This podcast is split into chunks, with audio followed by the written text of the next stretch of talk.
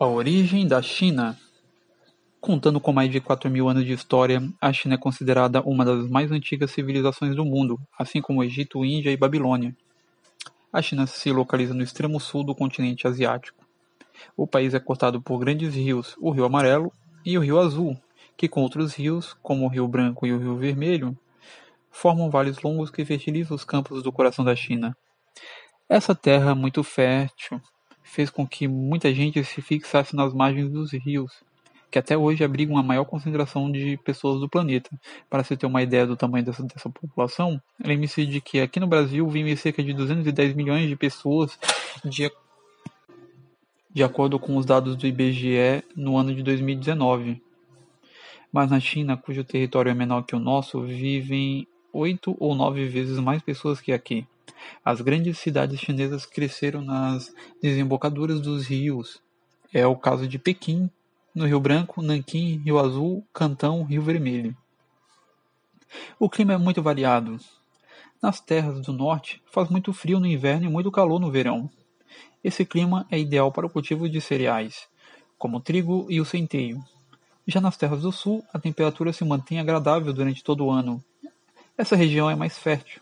Tem muitos rios e vales nos quais são cultivados arroz e chá, produtos muito importantes para, para os chineses. Também foi nessa parte da China que surgiu a famosa indústria da seda. Foi na desembocadura do Rio Amarelo que a civilização chinesa começou a se estabelecer e se organizar politicamente. Isso se deu mais claramente quando os chineses sentiram a necessidade de nomear um chefe para ajudar a organizar a sociedade à medida que ela crescia. O chefe no princípio das civilizações era escolhido entre os mais fortes do grupo. Com o passar do tempo, começou começou-se a aceitar como chefe o filho ou algum parente próximo daquele que já havia sido chefe. Daí surgiram os reis, que eram vistos como filhos do céu, isto é, como pessoas sagradas. A civilização chinesa ia se expandindo e muitos reinos foram sendo formados. Os reis eram então os chefes de territórios relativamente pequenos. Não existia um poder central, um governo ao qual os reis também estivessem ligados. Por volta do ano 2000 a.C., os chineses formaram seu primeiro império, ou seja, nomearam imperador, autoridade máxima, a qual até mesmo os reis deviam obediência. O primeiro imperador da China foi Yu, que criou a primeira família ou dinastia de imperadores. O chinês é uma família de línguas de, de imensa diversidade e complexidade. Os dialetos chineses resultam da língua sino-tibetana, mas são inteiramente diferentes entre si. A língua oficial da China é o mandarim. A língua chinesa é tonal, por isso as palavras são diferenciadas pelo som e pela entonação que pode subir ou descer. Os chineses eram muito religiosos, mas não tinham uma religião. Eles acreditavam num conjunto de regras, ou seja, num código de comportamento que todas respeitavam.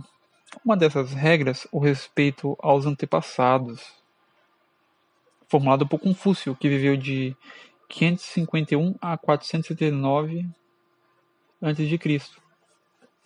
Ele acreditava que o homem podia ser perfeito se fosse correto com as demais pessoas. Os chineses também acreditavam na filosofia de Lao Tse, o taoísmo, que cultuava o respeito à natureza e a tranquilidade do espírito. As ciências que os chineses criaram foram as mais avançadas da, da antiguidade. Muitas práticas são empregadas até hoje. A acupuntura, que é uma forma de medicina alternativa, e um ramo de medicina tradicional chinesa no qual Finas agulhas são inseridas no corpo do paciente e a utilização de ervas medicinais, por exemplo.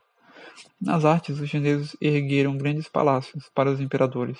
Sua engenharia e sua arquitetura construíram, além da Grande Muralha, o Canal Imperial, com mais de 1.500 quilômetros de comprimento que liga os rios Azul, Amarelo e Branco, cortando desertos e montanhas. Além disso, os chineses se especializaram na fabricação de tecidos de seda e da porcelana.